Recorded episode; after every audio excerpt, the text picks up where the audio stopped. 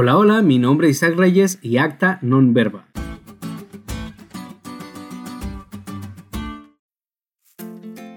La frase acta non verba proviene del latín y puede ser traducida al español como hechos, no palabras. Sí, el amor siempre se manifiesta en acción. En este sentido, nuestro Dios es un Dios de acción. Él nos amó y por ese gran amor con que nos ama, decidió enviar a Jesús a morir por nosotros. De la misma manera, el amor a Dios se manifiesta en una vida comprometida en servir a aquellos por quienes Jesús murió. Veamos esto en la Biblia. En el Nuevo Testamento tenemos cuatro listas de los doce discípulos de Jesús. En cada lista el primer discípulo que se menciona es Pedro. Esto sugiere que el apóstol Pedro fue el más destacado entre los doce discípulos de Jesús. Además, es uno de los tres discípulos a quienes Jesús dedicó más tiempo y atención. Entre los actos de Pedro podemos destacar los siguientes. Pedro caminó sobre el agua, identificó a Jesús como el Mesías, le pidió a Jesús que no muriera, vio a Jesús transfigurarse y era el vocero del grupo de los doce discípulos. Además fue Pedro quien afirmó que jamás abandonaría su fe en Jesús y que de ser necesario estaba dispuesto a dar su vida por Jesús. Pero también fue acerca de Pedro que Jesús profetizó, antes que el gallo cante, me negarás tres veces. Y la profecía se cumplió.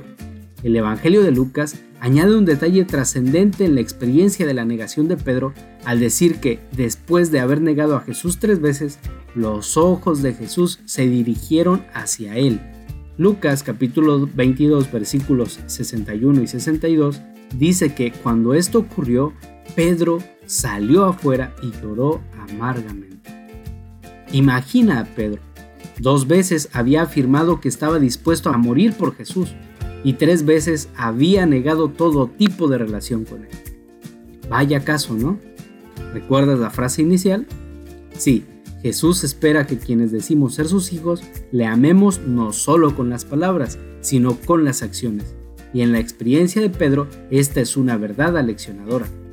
Por eso, la historia no termina allí, Después de haber resucitado, la tercera vez que Jesús se apareció a sus discípulos, dedicó especial atención a Pedro. En Juan capítulo 21 versículos 15 al 17 se narra este acontecimiento. Aquí hay un detalle que no es apreciable en la traducción al español. Cuando Jesús le pregunta a Pedro si lo ama, Pedro le responde que lo quiere. Esto ocurre dos veces, y la tercera vez Jesús ya no le pregunta a Pedro si lo ama, sino que le dice literalmente, ¿me quieres? Por eso Pedro se entristece, pero con el corazón avergonzado y arrepentido, respondió por tercera vez, Señor, tú sabes que te quiero. Y la respuesta de Jesús en las tres ocasiones fue un llamado a la acción, un llamado a entregar su vida en servicio a los demás, en servicio a aquellos por quienes Jesús acababa de dar su vida. Hoy el Señor te pregunta, ¿me amas? Si tu respuesta es sí, entonces acta non verba ¿Te diste cuenta lo cool que estuvo la lección? Recuerda leerla y compartir este podcast con todos tus amigos. Es todo por hoy, pero mañana tendremos otra oportunidad de estudiar juntos.